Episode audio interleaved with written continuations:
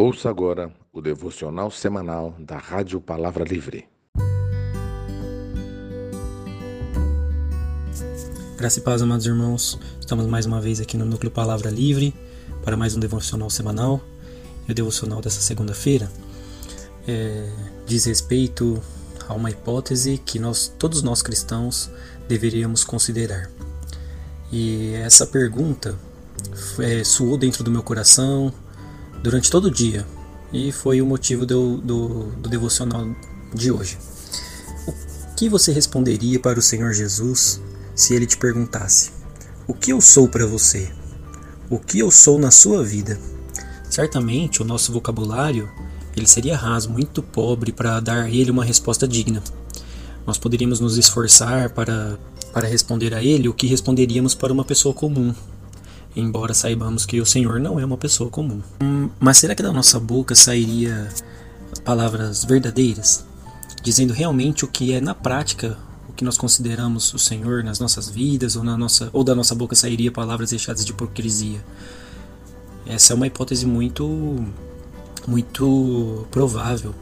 Talvez nós capricharíamos, escolheríamos os melhores adjetivos, a nossa melhor teologia, uma exaltação é, com aquilo que nós podemos meditar e sabemos muitas vezes do que o Senhor Jesus é merecedor, no entanto, é, nós não estaríamos sendo verdadeiros.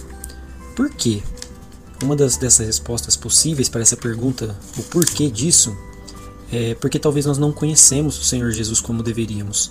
E por isso os nossos atos eles não refletem, a, é, na maioria das vezes, um verdadeiro agir se nós tivéssemos consciência de quem Ele é. é. Nós vivemos na maior parte do tempo ignorando a onipresença, a onipotência e a onisciência do Senhor. Muitos de nós somos cristãos de domingo, dentro da igreja, mas nós passamos depois a semana toda vivemos como se o Senhor não estivesse presente na nossa vida. É, nós dizemos que o Senhor governa a nossa vida, mas talvez nós não confiemos em seus planos e tentamos segurar o controle. Se possível fosse, arrancaríamos o controle da mão dele. Confessamos que ele é o nosso Salvador, mas só negamos nossa adoração, nossa gratidão, nossa reverência. Ao invés disso, suplicamos a ele mais e mais por coisas que muitas vezes nos afastam dele mesmo. Como evitar que façamos mesmo que inconscientemente tudo isso? O primeiro passo talvez seja procurar conhecê-lo melhor, procurar os relatos sobre ele nas escrituras sagradas. Conforme nós vamos conhecendo o Senhor, a cada dia tomamos consciência da sua santidade, do seu amor incondicional, da sua majestade, da sua graça e da sua misericórdia. Quanto mais o conhecemos, mais vemos que quão pecadores somos, quão mais imerecedores somos e quão mais a misericórdia do Senhor nos alcançou é, que possamos alinhar né, esse discurso, essa resposta que provavelmente nós daríamos da nossa boca, encheríamos a boca para falar as, essas palavras, de, de, a exaltação, de tudo que o Senhor merece.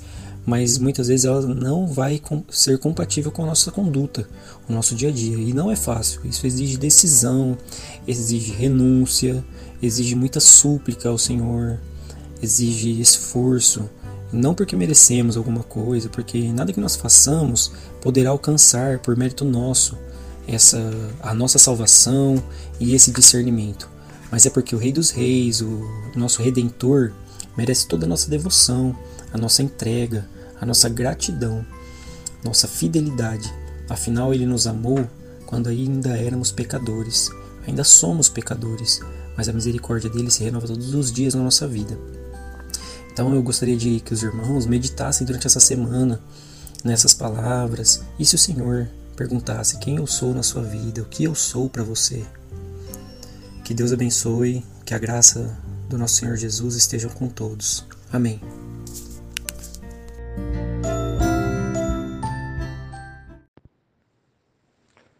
Você acabou de ouvir o devocional semanal da Rádio Palavra Livre. Thank you.